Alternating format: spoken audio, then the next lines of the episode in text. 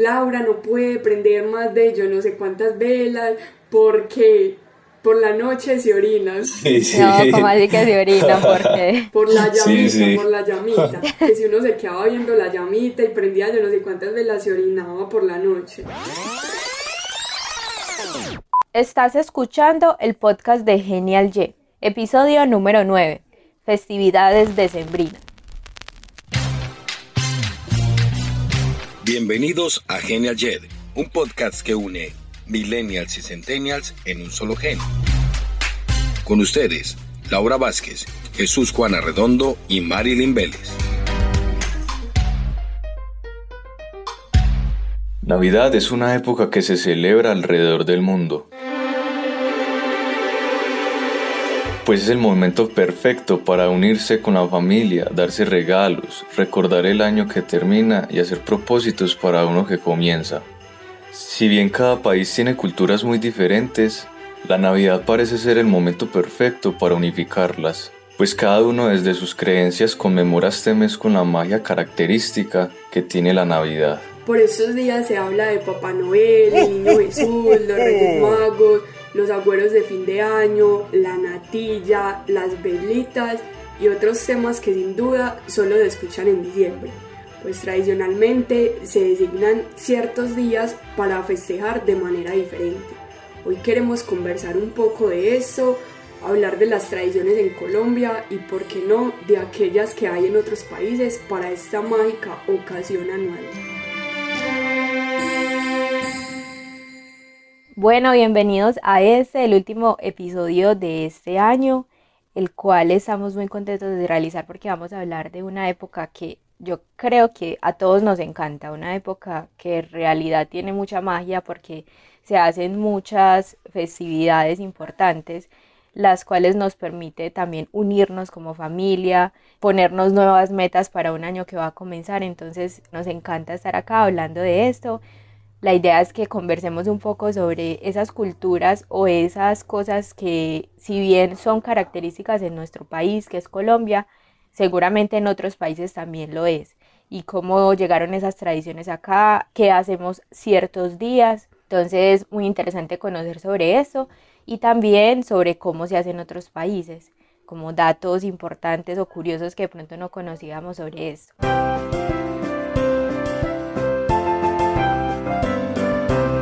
Yo quiero empezar hablando un poco sobre el niño Jesús o Papá Noel o Santa Claus. Yo estaba investigando un poquito sobre esto y me encontré cosas que, no sé, pues seguramente no son tan super guau, pero por ejemplo yo no las sabía. Entonces me pareció muy chévere. En primer lugar, sobre Papá Noel. ¿Cierto? Porque nosotros acá en Colombia, o al menos en mi familia, se acostumbra más a que es el niño Jesús. Pues acá no es como que, ay, te va a traer eh, Papá Noel, no. Acá traes el niño Jesús. Entonces yo pienso que también es un poquito, depende de la familia y depende del país. Pero entonces Papá Noel, investigando, vi que había un santo que se llamaba San Nicolás. Y resulta que este santo era muy rico y tenía una fortuna pues muy amplia y él decidió cuando vio tanta gente pobre donde él estaba e incluso una familia de hermanas como que las prostituían para poder sacar dinero, él decidió salvarlas y entonces resulta que cogió esas personas y las empezó con su dinero, con su riqueza, como a salvar y a darles aportes. Y adicional a eso, como que cogió una misión que era empezar a comprar muchos juguetes para dárselos a los niños pobres. Incluso esta persona, que después que fue un santo, tenía como esa imagen de lo que vemos ahora como un obispo. Entonces, de ahí un poco como de donde viene su vestimenta. Y adicional a eso, otra cosa que no sabía, que como que se implantó más la figura en sí como la conocemos hoy en día, que es como con el trajecito rojo, la super barba y no sé qué, gracias a Coca-Cola. Entonces se podría afirmar casi que seguramente que Papá Noel, como es hoy por hoy, es una figura más que publicitaria. Encontré que en otros países sí hay como la figura de Papá Noel, sí existe, pero es como un poquito diferente en cuestión de vestimenta y de las creencias un poquito que tienen. En Rusia, por ejemplo, se llama Dead Moros y es como un mago. En Noruega, por ejemplo, se le llama Junelisen y es un gnomo. Y en Italia es que una bruja, una bruja que se llama Befana. Bueno, en mi casa, eh, por la familia de mi papá, obviamente todavía hay niños chiquiticos, entonces es esa emoción. Pero en mi casa, que vivo con mis abuelos y mi mamá, pues acá no hacemos reuniones toda la familia, entonces no es como, ay, no, vamos a destapar los regalos incluso pues o sea a mí me dan regalo entre comillas porque ay sí qué pesar eh, los 50 mil los 100 mil los y ya. Pero no es como ay vaya busque el traído en el árbol no no es así. Pero yo recordando cuando sí me traía el niño Jesús yo recuerdo que me sacaban de la casa. Me decían que si yo estaba en la casa el niño Jesús no me traía. Entonces me sacaban, me daban una vuelta y me decían, la primera estrella que viera era el niño Jesús y que iba a entrar a mi casa. Y entonces yo salía y veía una estrella y yo, mami, el niño Jesús, y mejor dicho, que me da un paro, a mí se me aceleraba el corazón y todo. Cuando llegaba, y claro, ya estaban todos los regalos. Entonces sí, estaba lo que yo había pedido y yo todo lo olía, lo olía y yo, mami, el niño Jesús huele a nuevo, huele a nuevo. Y ya, y ese era el cuento de todos mis años, que el niño Jesús olía nuevo. Cuando ya uno descubre la realidad, yo, uy, no, uno sí es muy pendejo, pero, pero verdad que es muy chévere, es muy chévere.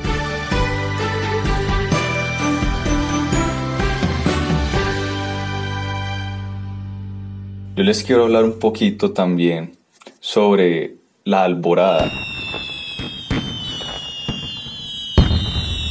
Aquí en Colombia se celebra una falsa celebración. Era noviembre 30 del 2003 a la medianoche. Los estallidos retumbaban confundiendo a toda la ciudad, pues ellos no sabían si era pólvora o eran disparos y esto realmente comenzó con una falsa celebración de la desmovilización de un bloque paramilitar que anunciaba el control territorial de Don Berna en las comunas de Medellín, un narco que fue guerrillero, pero que luego fundó un grupo paramilitar para exterminarlos y que trabajó con el cartel de Medellín. Imagínense esa historia tan pesada.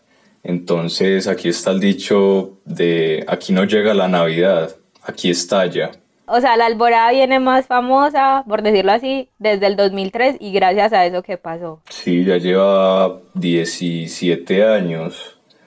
Entonces fue una tradición que se quedó arraigada como por, no sé, esa sensación que trae el sonido del estallido de la pólvora. Y el man también cumple años el primero de diciembre, ¿cierto? O sea, que muchos pensarán que por eso, que por su cumpleaños es que se implementó eso y era por los cargamentos cuando coronaban, o por las dos, había doble celebración.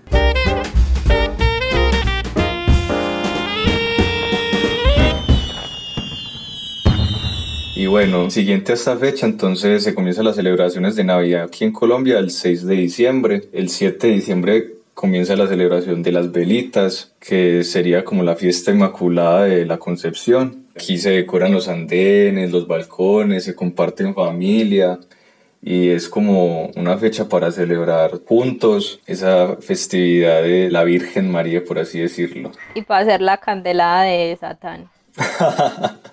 esa es la típica aquí en Colombia. Esa es la mejor. Bueno, el 16 de diciembre se comienza las novenas navideñas, que es una costumbre católica de Colombia, Venezuela, Ecuador específicamente. Se tratan de una oración rezada durante nueve días en la época previa a la Navidad. Época de aguinaldo, se comparte comida tradicional, buñuelos, hojuelas. Chicharrón. Ah, pero no, eso es más para el 31, la marranada.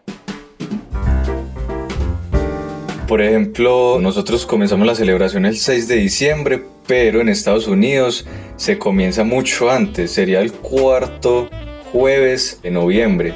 Esto pues con el Día de Acción de Gracias y se terminan el 6 de enero.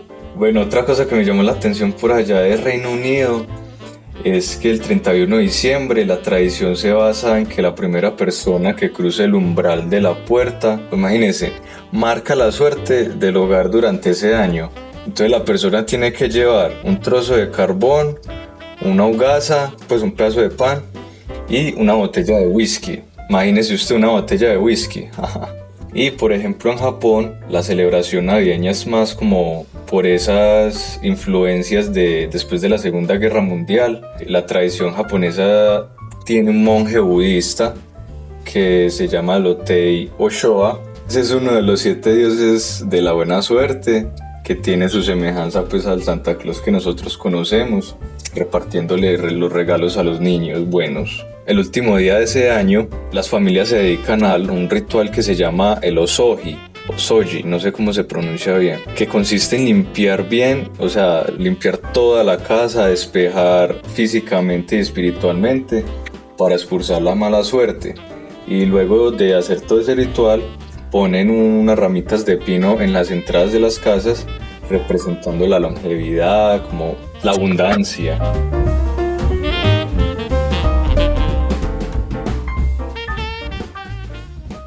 Bueno, se llegó el día más esperado. Se fue el 2021.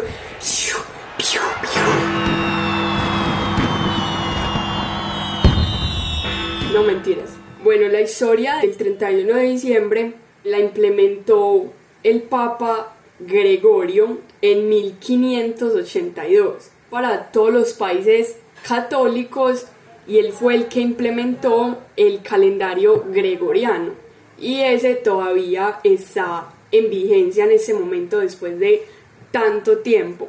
Anteriormente se celebraba el fin de año el 21 de marzo en unos países o el primero de abril en otros.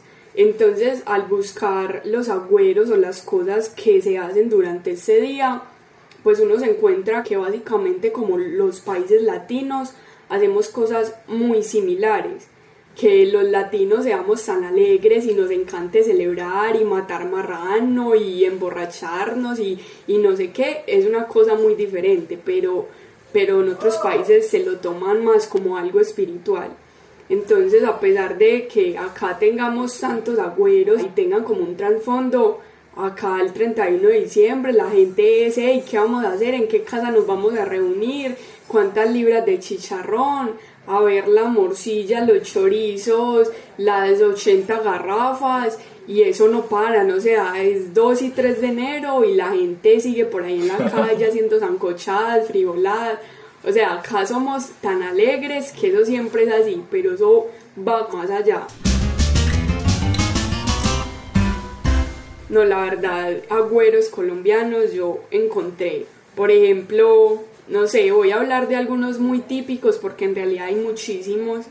El de comerse las 12 uvas, apenas empieza a sonar la canción que trae las 12 campanadas, pues uno por cada campanada se come 12 uvas. Así lo leí. Pero eso no tiene mucha lógica porque las campanadas de la canción son tin, tin, tin. Mm. Pues pucha, y uno va a atragantarse con 12 uvas y ahoga así, o que uno se las come de a poquitos cuando empieza a sonar la canción y ya cuando se termina, ya, pero si no, se ahoga. Obvio. Otra es sacar las maletas y correr con ellas dando una vuelta a la manzana para tener muchos viajes. Yo en realidad no sé si eso funciona porque muchísima gente lo hace y solo sale a Titiribí o baja al centro, entonces pues nos quedamos como corticos con ese agüero. Otra es bañarse con champaña, la verdad ese nunca lo he hecho y tampoco me imagino que lo voy a hacer a no ser que sea trimillonaria, que yo prefiero tomármela en vez de bañarme con ella.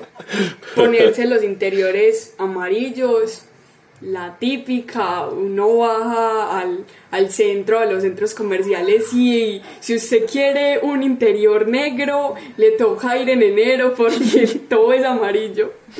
O rojos para que no falte el amor, pero pues la verdad no, no sé, o sea, eh, hay agüeros que quedan pues como en serio pero la verdad yo lo he hecho, uno, uno ensaya todo eso como porque sí, como a ver qué pasa. meterse plata en los bolsillos de la ropa, para la abundancia, para el dinero, yo lo hago, pero yo no sé si es solo por ese día o igual yo siempre lo hago, pues o sea, yo siempre me meto en los bolsillos de mi pantalón plata, o sea, independientemente si es para ir a la tienda, porque a mí siempre me han enseñado eso, o sea, que nunca salga tirada, así sea con dos mil, con mil, que porque uno no sabe que lo necesite o le pase algo, entonces pues igual en ese día o en cualquier otro, pues hago eso, entonces no sé si sea como por aplicar el agüero.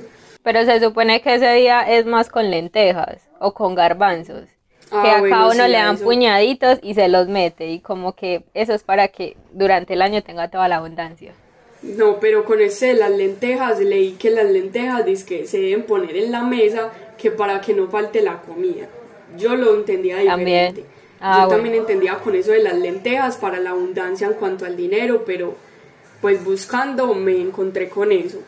Escribir en un papel todas las cosas negativas y quemarlas. Ese sí es muy típico, incluso eso lo regalan en una cajita con el muñequito de año viejo, el fósforo, el papelito, la garrafita de alcohol, o sea, eso lo venden súper bonito y uno se lo regala a las personas especiales para que escriban como sus cosas negativas y lo quemen con el muñequito de trapo que viene ahí.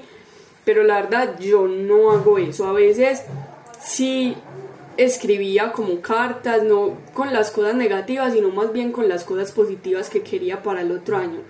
Pero ya no es como escribir, sino que yo simplemente las pienso, me hablo yo solita, concentradita, antes de salir a la fiesta y a la pachanga, y ya que se venga con toda. Porque uno el 31 de diciembre, no sé si a ustedes les pasa, pero yo el 31 de diciembre soy la persona más nostálgica del mundo.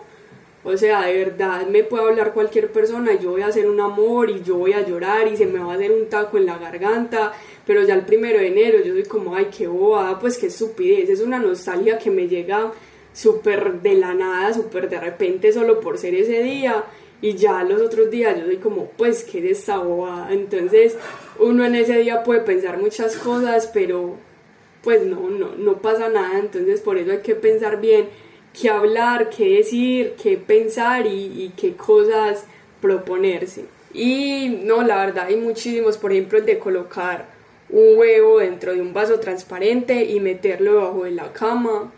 O bañarse antes de estrenar la ropa, bañarse con un montón de plantas y con sal marina y cosas así para botar las malas energías y, y vainas así. Bueno, eso en cuanto a Colombia, la verdad hay muchísimas cosas, pero esos son como los más comunes. Por ejemplo, ya hablando de otros países, en Tailandia se lanzan baldados de agua así en la calle, va pasando y le lanzan un baldado de agua el 31 de diciembre y así celebran eh, el año nuevo, pero ellos allá lo siguen celebrando, o sea, ellos lo celebran toda una semana, del 13 al 17 de abril. Bueno, en Brasil se visten de blanco, en Dinamarca ponen platos rotos a la entrada de la puerta, que representa que van a tener mucha abundancia durante todo el año. ¿Cómo? En Rumania la gente se disfraza de oso hace muchísimos años y danzan vestidos de oso que para ahuyentar las malas energías. Y en India básicamente hacen lo que nosotros hacemos el 7 y el 8, que es que prenden velitas, o sea, en las calles y así se reúnen a prender velitas, como nosotros lo hacemos el 7 y el 8.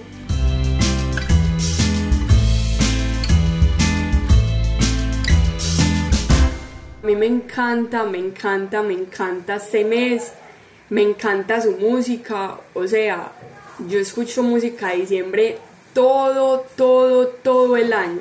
Que este año me suene más bueno es otra cosa, pero todo el año escucho música de diciembre. Y me parece que puede ser el mejor mes o el peor mes. O sea, si uno tiene a la familia, a los seres queridos, a las personas que uno quiere, si uno está bien económica, espiritual, eh, sentimentalmente, puede ser lo mejor. Y por eso cuando eso pase uno lo debe aprovechar al máximo porque cuando uno le falte un ser querido, cuando uno esté triste por alguien o por algo, puede ser el peor mes, o sea, de verdad que esa música puede alegrar, pero también lo puede volver mierda uno, entonces hay que aprovechar. Sí, es muy cierto. Bueno, muy bien, sin duda esta es una época que muchos amamos, pues nos llena de alegría y que más que es un motivo para festejar todo lo que hicimos y más en ese año que yo sé que fue muy muy difícil para todos. Así es, sin duda fue un año muy complejo para todos. La pandemia sacó lo mejor de todos y pues, cosas muy interesantes, tal, tal vez como lo fue este proyecto, como lo es este proyecto, que tanto nos gusta y que estamos seguros que a ustedes también. Por eso queremos despedirnos de este año con este último episodio no sin antes decirles que volveremos el otro año con nuevas propuestas y cosas muy interesantes para contarles. Gracias, gracias de nuevo por hacer parte de esto. Recuerden seguirnos en Instagram o en la plataforma donde estén escuchando este contenido. Los queremos y una feliz Navidad y un feliz año para todos. Chao. Chao, feliz Navidad.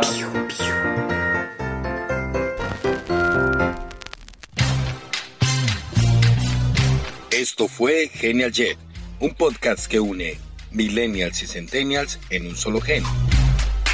Recuerda que somos la nueva era, somos el cambio. Síguenos y comenta.